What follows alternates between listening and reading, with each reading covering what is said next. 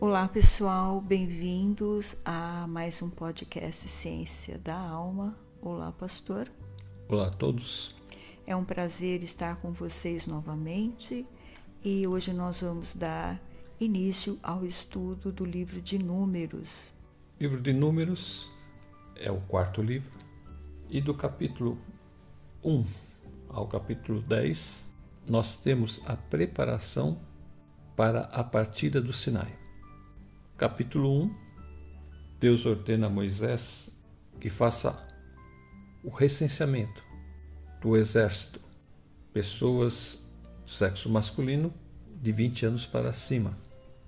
E a contagem começa no primeiro dia do segundo mês do segundo ano. Também é feita a colocação de todas as tribos ao redor do tabernáculo. Quando eles estiverem acampados, cada tribo terá uma posição ao redor do tabernáculo. Capítulo 3 e 4, os levitas são contados e suas tarefas distribuídas, pois nós temos a purificação do acampamento no capítulo 5 e as provisões para a vida religiosa, capítulo 6 a 9, e a provisão de Deus para orientação e liderança, capítulo 9, 15 a capítulo 10, 10. Então nós chegamos à leitura de hoje, que está no livro de Números, capítulo 10, o verso 11 em diante. No vigésimo dia do segundo mês do segundo ano, a nuvem se levantou de cima do tabernáculo que guarda as tábuas da aliança. Então os israelitas partiram do deserto do Sinai e viajaram por etapas, até que a nuvem pousou no deserto de Parã. De Judá partiram primeiro. No verso 15, a tribo de Zacar, e no verso 16, a tribo de Zebulon. No verso 17 diz: Quando o tabernáculo era desmontado, os gersonitas e os meraritas o carregavam e partiam. Então esses dois clãs dos levitas, os gersonitas e os meraritas, eles tinham como tarefa carregar o tabernáculo. No verso 18, os exércitos do acampamento de Ruben partiram em seguida. No verso 19, a tribo de Simeão no verso 20, a tribo de Gade. E no verso 21 diz: Então os coatitas partiram carregando as coisas sagradas.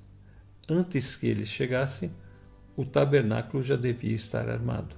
Esta clã dos coatitas carregavam os objetos sagrados e eles partiam depois para que, quando chegassem no acampamento, o tabernáculo já estivesse montado e eles então só depositariam estes objetos sagrados. No verso 22, os exércitos do acampamento de Efraim partiram em seguida. No verso 23, partiram a tribo de Manassés. No verso 24, a tribo de Benjamim. A partir do verso 25, partiram os exércitos de Dan, de Asser e de Naphtali. Verso 28, essa era a ordem que os exércitos israelitas seguiam quando se punham em marcha. Então, tem toda uma estrutura organizada para que eles pudessem desmontar o tabernáculo para que essas clãs pudessem carregá-los e também uma ordem para a saída. A comunicação era feita através de duas trombetas, que a gente não pode esquecer que estão ali em Números 10, do verso 1 ao verso 10. Então você vê que Deus está fazendo as coisas todas muito bem organizadas para que eles soubessem tudo o que eles tinham que fazer na hora da partida. É como Deus gosta das coisas bem detalhadas e perfeitas. O mais lindo de tudo isso é que cada tribo tinha o seu líder e a sua bandeira. Então imagina só, quando eles levantaram os acampamentos, logo que a nuvem se levantou de cima da tenda, então essas trombetas, os sons eram curtos e fortes. Então a primeira tribo que se levanta é a tribo de Judá e depois vai Issacar e Zebulon. E o lindo disso tudo é ver eles com seus líderes carregando a sua bandeira e toda a clã deles acompanhando esse cortejo todo que o Senhor faz desse grande exército que virou a nação de Israel. Que coisa gloriosa!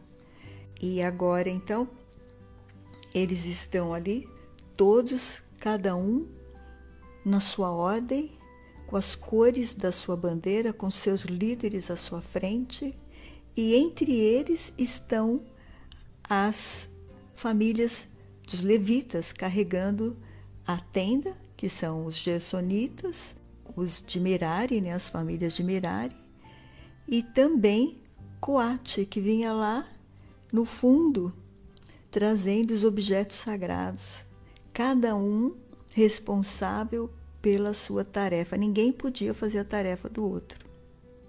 Cada um deveria fazer exatamente a sua tarefa e saber qual era a sua tarefa e os riscos também dessa tarefa, não é, pastor? Principalmente os coatitas, porque eles carregavam os objetos sagrados, mas eles não podiam ver nada dentro do Santíssimo, porque quando era desarmado, quem desarmava eram os sacerdotes. Era Arão e seus filhos que desarmavam ali onde ficava a arca. E eles não poderiam ver aquilo nem por um momento. Se eles vissem, eles morreriam. Se tocassem também. Se tocassem nas coisas sagradas, também morriam. Então era um, um trabalho de alto risco e eles precisavam ficar muito concentrados e atentos naquele trabalho, porque era uma coisa muito delicada, vamos dizer assim qualquer descuido, eles poderiam morrer.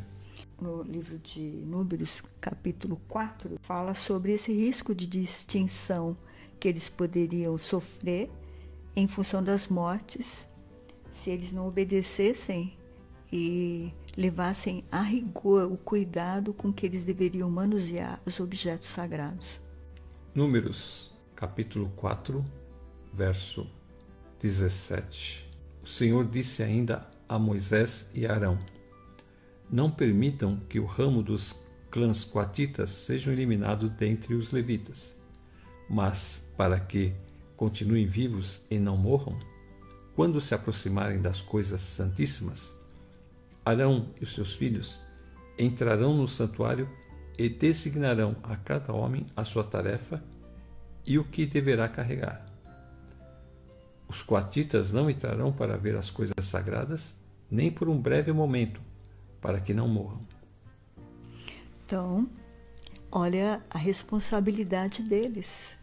Nem por um breve momento, uma olhadela que eles dessem era já passível de morte. Provavelmente foi assim que os filhos de Arão morreram foram dar uma olhada no lugar santíssimo, o pai não estava ali, nem Moisés, e eles morreram, como nós já falamos no episódio que nós gravamos sobre eles. Então, por isso que aqui o Senhor diz a Moisés para que Arão e seus filhos, eles darão a cada pessoa a sua tarefa, para que nada de mal aconteça com os coatitas. Todo esse detalhamento, todas essas minúcias desses detalhes foram passados para eles e então eles se prepararam. Essa preparação se deu durante esse período de 20 dias. Então, Números 10, 33, eles partiram do monte do Senhor e viajaram três dias. A arca da aliança do Senhor foi à frente deles durante aqueles três dias para encontrar um lugar para descansarem. A nuvem do Senhor estava sobre eles de dia, sempre que partiam de um acampamento. Sempre que a arca partia, Moisés dizia: Levanta-te, ó Senhor, sejam espalhados os teus inimigos, e fujam diante de ti os teus adversários. Sempre que a arca parava, ele dizia: Volta, ó Senhor, para os incontáveis milhares de Israel. Moisés fazia uma invocação, ou como se fosse uma oração. E então eles partiram do Sinai e viajaram três dias, a Arca da Aliança sempre à frente, até que encontraram um lugar para descansar. A nuvem estava sobre eles de dia sempre que partiam de um acampamento, porque eles foram fazendo as coisas por etapas até que chegaram no deserto de Parã. Imagina só que só de números tinha mais de 603 mil pessoas foram contadas nesse censo aí, só de homens, não foi? Homens aptos para a guerra. 603.550 pessoas a partir de 20 anos para cima. Então, era um exército muito grande, só de homens, com todo esse povo de cada tribo acompanhando eles. Então, dava mais ou menos uns 3 milhões de pessoas. Então, é muita gente. E aqui no versículo 33 é interessante porque ele fala e assim os israelitas partiram do Sinai, o monte de Deus, o Senhor, e caminharam durante três dias.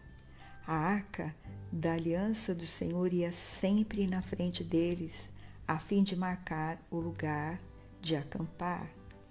Então veja que a nuvem se levantava, então as trombetas soavam, e aí era hora de levantar acampamento.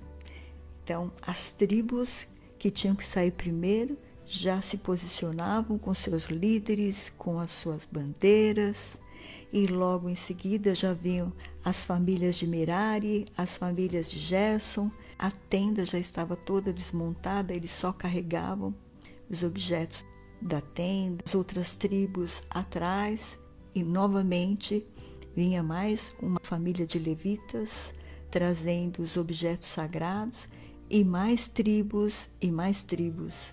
Então, quer dizer, um exército perfeito, cada um com seus líderes marchando debaixo da orientação do Deus Todo-Poderoso, do Deus que libertou eles, que tirou eles do Egito. Esse Deus, então, que dá agora a ordem para eles saírem do Sinai. Eles chegaram ali conforme a palavra que Deus deu a Moisés, que foi ali no Sinai que Deus falou com Moisés, Deus levou esse povo até ali, Deus se manifestou ali naquele monte maravilhoso. Ali o Senhor deu também as tábuas da lei. Ali o Senhor fez tantas obras maravilhosas naquele monte, mostrando o seu poder. E agora então eles saem daí. Três dias de viagem com este povo e a nuvem para e eles ficam ali então acampados. Glória a Deus. E essas palavras que Moisés dá é para que o Senhor, em forma de oração, espalhasse os inimigos, né? não deixasse os inimigos virem contra eles, não, mas que eles ficassem espalhados de medo ao ver aquele exército tão grandioso liderado por Deus, a nuvem, que é a manifestação da própria presença de Deus indo à frente deles. Depois a arca, não é? Deus dirigindo ali eles todos. Aqui diz assim, no versículo 34: Quando partiam, a nuvem do Senhor ficava por cima deles durante o dia. Sempre que a arca partia, Moisés dizia: Ó Senhor Deus, levanta-te e espalha os teus inimigos, e que fujam da tua frente os que te odeiam. Fujam por quê? Porque vejam essa grandeza que o Senhor está ali se revelando junto com esse exército. Não é um exército só de homens, é um exército que tem o poder de Deus. A nuvem do Senhor está ali. Qual exército na terra tinha uma nuvem que ia guiando eles? E quando essa nuvem parava, o Senhor estava dizendo: é aqui o local que vocês vão ficar. E eles tinham que ficar ali até que a nuvem se levantasse de novo. Então, nenhum exército na terra tinha um Deus tão presente como o exército de Israel que estava sendo formado aqui com eles. Você vê que uma forma sobrenatural Deus ia com eles. Diferentemente dos outros povos, eles faziam invocação aos deuses deles, mas eles não tinham uma presença de uma coisa que se movia, se movimentava, como a nuvem. Os ídolos deles eram apenas imagens, estátuas, que ficavam ali paradas e eles iam ali fazer o seu culto antes de ir para a guerra. Mas no acampamento de Israel era diferente. Esta nuvem é que determinava o momento deles levantarem acampamento e o momento deles ficarem instalados em algum lugar. Então, de uma forma sobrenatural, Deus estava no meio do seu povo. E é por isso que ele é um povo especial, porque Deus habita no meio deles. A partir do momento que Deus os resgatou do Egito, essa aliança é feita com eles, de que Deus estaria no meio deles e cuidaria deles. Deus pede que eles sejam fiéis. Deus quer o tempo todo que eles sejam leais a este único Deus, que é um Deus vivo que está ali andando com eles, está no meio deles. E também pede para que haja temor, para que mesmo aqueles que carreguem objetos sagrados de Deus não venham a morrer no meio do caminho. O temor era para todos, todos que estavam no acampamento e também para os inimigos, porque eles vendo Deus ali no meio deles, desta forma, com aquela nuvem e este exército todo formado, cada tribo com a sua bandeira, era de se assustar. Por isso que Moisés fala aqui: Ó Senhor Deus, levanta-te e espalha os teus inimigos, e que fujam da tua frente os que te odeiam. E sempre que a arca parava, Moisés dizia assim: Ó Senhor Deus, volta para ficar com os milhares de famílias do povo de Israel. Quando a gente sair, o Senhor levanta e espalha os inimigos. Eles saem em confusão e com medo, saem desesperados só de olhar para a sua presença aqui no nosso acampamento. Mas quando o nosso acampamento voltar, volta para junto de nós, Senhor. Volta para junto de nós, fica aqui conosco, com a nossa família. Aleluia. E nós temos aqui então o apóstolo Paulo falando desta forma de lutar que também nós hoje, a igreja, devemos usar armas sobrenaturais. Na segunda carta de Paulo aos Coríntios, capítulo 10, o verso 4 e 5, está escrito: As armas com as quais lutamos não são humanas, ao contrário, são poderosas em Deus para destruir fortalezas.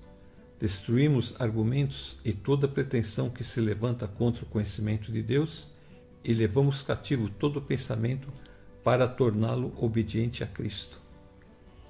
É, aqui na linguagem de hoje diz assim: as armas que usamos na nossa luta não são do mundo, são armas poderosas de Deus capazes de destruir fortalezas, e assim destruímos ideias falsas e também todo orgulho humano que não deixam que as pessoas conheçam a Deus.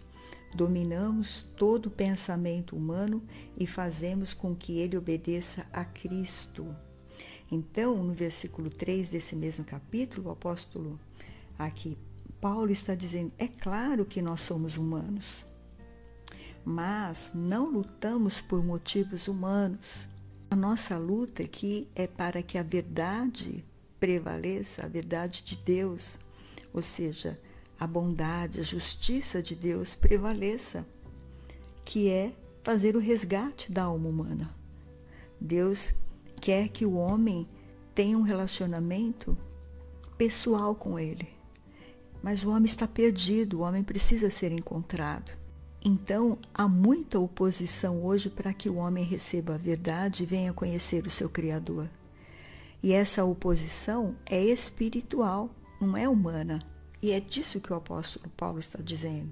Ele fala: olha, nós somos humanos, mas a nossa guerra aqui não é uma guerra contra pessoas.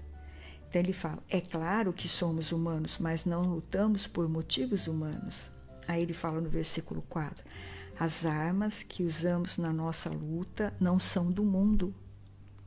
São armas poderosas de Deus capazes de destruir fortalezas.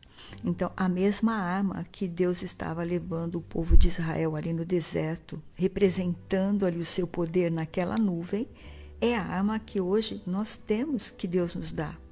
São armas espirituais capazes de destruir fortaleza e assim destruímos ideias falsas e também todo orgulho humano que não deixam que as pessoas conheçam a Deus. Dominamos todo o pensamento humano e fazemos com que ele obedeça a Cristo. Então, aqui é uma luta espiritual. A arma vem de Deus. Quem dá o recurso para nós sermos vitoriosos é o próprio Deus, que é a Sua palavra, é a palavra de Deus que destrói todo pensamento altivo, todo orgulho, tudo que se levanta contra Deus. Então, agora aqui, o apóstolo Paulo está nos orientando. E também em Efésios 6, 10 a 12, finalmente fortaleçam-se no Senhor e no seu forte poder. Vistam toda a armadura de Deus para poderem ficar firmes contra as ciladas do diabo, pois a nossa luta não é contra seres humanos, mas contra os poderes e autoridades, contra os dominadores desse mundo de trevas, contra as forças espirituais do mal nas regiões celestiais. Claramente mostra que uma luta sobrenatural está se travando. Não é contra pessoas, não é contra as vidas, as almas. Nossa luta é contra autoridades espirituais que estão dominando este mundo, que está em trevas, e essas forças espirituais do mal que tentam invadir as regiões celestiais, tem que haver uma resposta do povo de Deus. A oração, o jejum, a intercessão, a palavra de Deus. Usamos todas essas armas, a fé, o escudo da fé, a salvação em Cristo como força para que nós lutemos. Então, essa luta espiritual está sendo travada agora, nesse mundo, nesse momento. E nós estamos no meio disso. Aqui também o Senhor forma um exército, um exército de servos e servas de Deus que vão guerrear a batalha do Senhor. Nós vamos nos colocar nessa batalha não com armas próprias, como o apóstolo está falando, mas com armas que vêm de Deus. Então, aqui, como o pastor leu, os versículos de 10 a 12, eu vou ler aqui na versão da linguagem de hoje. O apóstolo Paulo diz assim: para terminar, depois de tudo que ele explicou durante todo o capítulo de Efésios, então agora ele vai fazer um resumo. Para terminar, tornem-se cada vez mais fortes, vivendo unidos com o Senhor e recebendo a força do seu grande poder Vistam-se com toda a armadura que Deus dá a vocês para ficarem firmes contra as armadilhas do diabo. Pois nós não estamos lutando contra seres humanos, mas contra as forças espiritual do mal que vivem nas alturas, isto é, os governos, as autoridades e poderes que dominam completamente este mundo de escuridão. Este mundo está na escuridão. Jesus veio aqui para ser a luz do mundo. Eu vim para trazer a luz, para que os que me seguem não andam nas trevas. Ele é a luz. A palavra dele é a fonte de libertação para as trevas. Então aqui o apóstolo Paulo está dizendo isso. E ele quer que nós sejamos soldados robustos, fortes, firmes, valorosos, cheios de fé, cheio da autoridade e também da destreza. Saibamos usar as armas vigorosamente. Nós estejamos ali buscando o Senhor, atentos ao seu mandar, chamar, atentos a vigiar, atentos também a observar tudo o que ele quer que nós observamos para que nós, como levitas, não venhamos a cair também por fazer algo que desagrada o Senhor.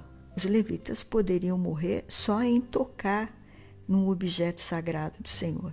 E nós também poderemos morrer se não estivermos preparados para lutar da forma como Deus quer que nós lutemos, porque nós podemos cair e ser derrotados pelo inimigo. Esse inimigo aqui é feroz. Ele é um ser espiritual. Ele tem muito mais força que nós. Então nós vamos ter a força de Deus, poder de Deus, por estarmos revestidos desse poder, por estarmos unidos com Cristo, fortalecidos por Cristo e vivendo a vida que Cristo nos chamou para viver. Ele fala no versículo 13: Por isso, peguem agora a armadura que Deus lhes dá. Assim, quando chegar o dia de enfrentarem as forças do mal, vocês poderão resistir aos ataques do inimigo e depois de lutarem até o fim, vocês continuarão firmes sem recuar. Então, esta armadura, este revestimento, vem de Deus, é sobrenatural. E isso é através da comunhão que nós temos com Deus e também com a Sua palavra, sabendo manejar bem a palavra.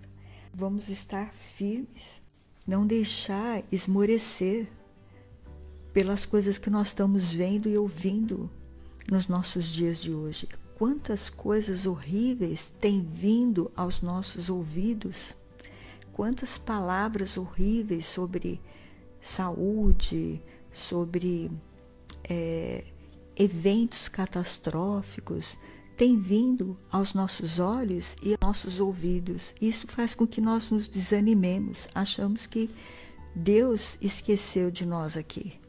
Mas é mentira, porque aqueles que estão fundamentados na rocha, que é Jesus, estão sempre atentos com o que a palavra diz. E tudo isso que está acontecendo é o que a palavra diz que ia acontecer.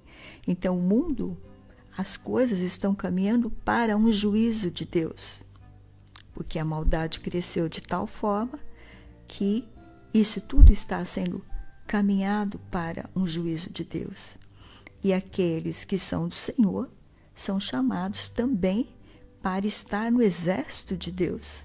Assim como o povo de Israel teve que formar o seu exército, nós também temos o nosso exército em Cristo. Jesus é o nosso general, ele está à frente desta batalha por nós, porque é o sangue dele que foi derramado lá na cruz do Calvário. E se nós formos do nosso jeito e querer vencer as coisas que está acontecendo ao nosso redor do nosso jeito, nós vamos ser engolidos por isso tudo. Isso tudo vai passar em cima de nós como um trator e a nossa fé cai, pastor. Nós perdemos a nossa fé, enfraquecemos a nossa fé, porque nós começamos a olhar para as coisas que estão ao nosso redor, as notícias que chegam até nós. Mas vamos ficar firmes pela palavra, vamos ficar firmes na palavra e revestidos pelo poder que a palavra de Deus nos dá. Não vem de nós esse poder, vem dele como Deus estava fazendo aqui com o povo de Israel, colocando eles tribo por tribo, cada um debaixo da sua liderança, cada um sabendo exatamente o que tinha que fazer, famílias por famílias de levita, cada um sabendo exatamente o que tinha que fazer, os sacerdotes sabiam o que tinham que fazer, então todo mundo sabia o que tinha que fazer aqui nesse exército que Deus criou para Israel, com o povo de Israel.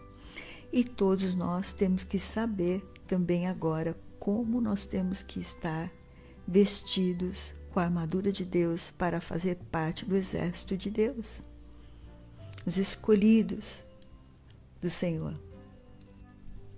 Em números, Deus faz a contagem do seu exército. Deus vê a condição do seu exército Senhor, prepara esse exército, ordena esse exército. E aqui agora então o apóstolo Paulo, da mesma forma, ele vai começar a dar diretrizes, orientações de como o exército da igreja cada um deve fazer.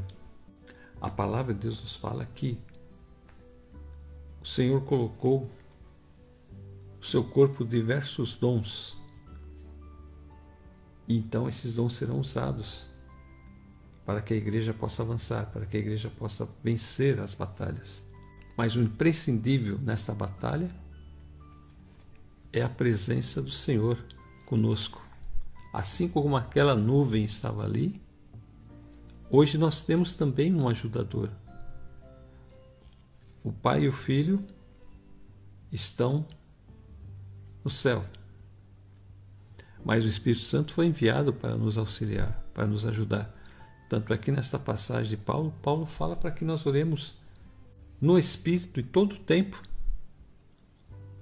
É uma arma poderosa a oração no Espírito. Todas essas armas nos dão condições de vencer o dia mal e depois passado esse dia mal, nós vamos ficar firmes, porque nós sabemos já como enfrentar a nossa batalha, assim como o povo de Israel lá estava preparado para qualquer investida do inimigo, nós também já temos todas as armas que Deus nos dá para estarmos preparados para vencer. O que nós temos que fazer é tomar toda a armadura de Deus e vencer. Em nome de Jesus. Amém. Vamos encerrar? Amém. É uma hora? Amém. Bendito seja Deus e Pai de nosso Senhor e Salvador Jesus. Obrigada, Senhor, por este texto maravilhoso do livro de Números, onde nós vemos aqui o Senhor formando seus exércitos com todas as tribos de Israel. Que coisa mais maravilhosa, Senhor, o Senhor levantando aquele acampamento com as bandeiras, com seus líderes, que coisa gloriosa que deve ter sido esta cena. E a tua nuvem, Senhor, levantando sobre eles ali, dirigindo eles à frente. Glória a Deus, que Deus glorioso. E hoje também, Senhor, o Senhor nos capacita com as armas espirituais que vêm do poder do Teu Santo Espírito, aquele mesmo que ressuscitou Jesus dentre os mortos, aquele mesmo que fez todos os milagres ali através de Moisés, Senhor, no Sinai, mostrando a tua glória, mostrando a tua presença. Senhor, o tempo todo Senhor está conosco. Por isso, agora, Pai, nós te pedimos, nos reveste com teu poder, nos reveste com o poder do teu Santo Espírito, da tua palavra, nos capacita para sermos instrumentos do Senhor, aptos, Senhor, para repreender todas as forças do mal com o teu poder, com o poder do teu Santo Espírito e com o poderoso nome de Cristo Jesus, para que nós possamos, Senhor, resistir ao inimigo, Senhor em nome de Jesus e ficar firmes de pé. Ó Deus querido, liberta os que estão caídos, os que estão oprimidos pelo inimigo, que sejam libertos agora pelo poder do Senhor Jesus. Os que estão enfermos, põe a tua mão, Senhor, nesta enfermidade e cura pelo poderoso nome de Cristo Jesus. E os que não te conhecem ainda, Senhor, que venham te conhecer e te aceitar como Senhor e Salvador, para terem os seus nomes escritos no livro da vida. E assim seja, Pai, para a honra e glória do teu santo nome. E nós te agradecemos em nome de Jesus. Amém. Eu já vou me despedindo, fiquem todos na paz do Senhor Jesus e até a próxima. Também quero me despedir. Fiquem na graça e paz do Senhor Jesus e até a próxima.